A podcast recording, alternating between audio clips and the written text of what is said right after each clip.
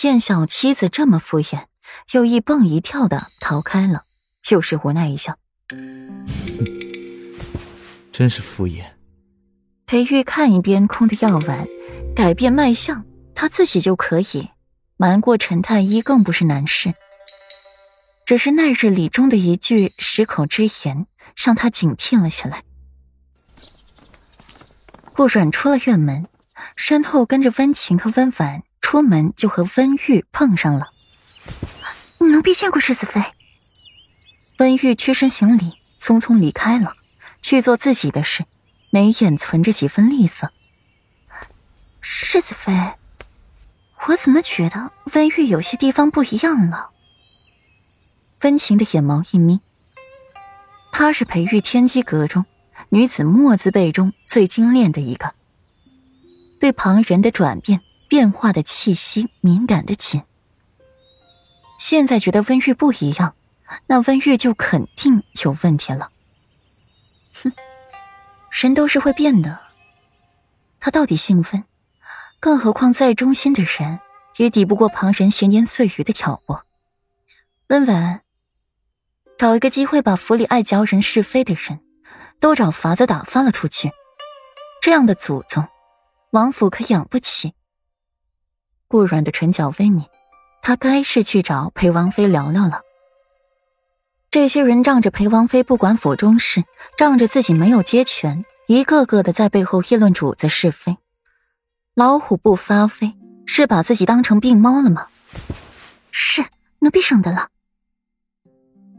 温婉轻轻颔首，不由得回头看了一眼，却早已没了温玉的身影了。裴王妃，不知道是有自知之明，还是已经死心了。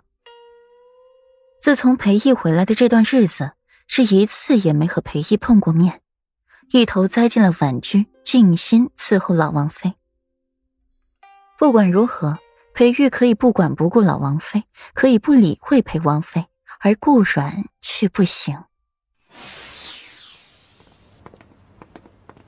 进入婉君，顾软就闻到了一股子的药味。兰玉姑姑，王妃祖母近日如何？可有好一些？顾阮将披风卸下，一边说一边朝里走去。世子妃，可是今日又遇见了四夫人？兰玉柔柔一笑，跟在了顾阮的后面，不紧不慢的，言下之意。却是顾阮遇见了安氏，迫于压力才是来见老王妃的。兰玉姑姑说的这是哪里话？旁人教本妃的舌根子也就罢了，蓝玉姑姑怎么也有样学样了？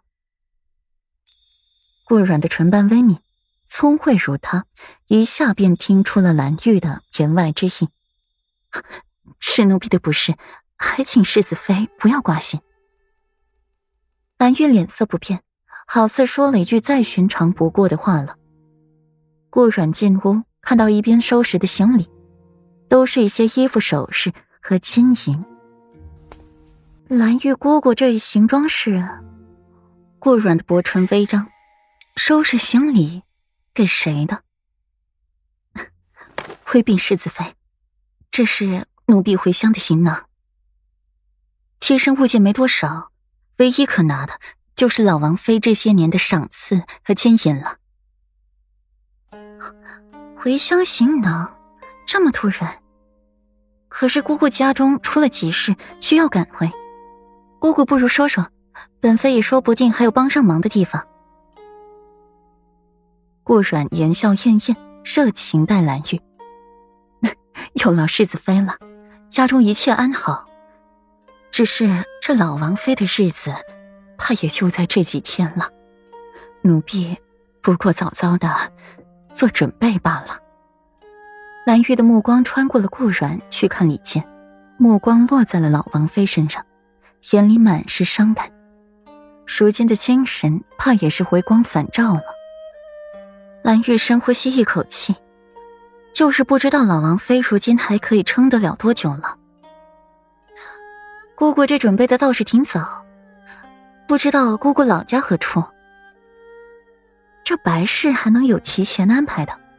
这是和阎王爷攀上亲戚了吧？奴婢老家是江南水乡。蓝玉柔柔一笑，提起了“江南水乡”四字，眼里蓄满了温柔与怀念。世子妃久居平常，想必是没见过江南的模样吧？很美呢。时间太久，奴婢都忘了。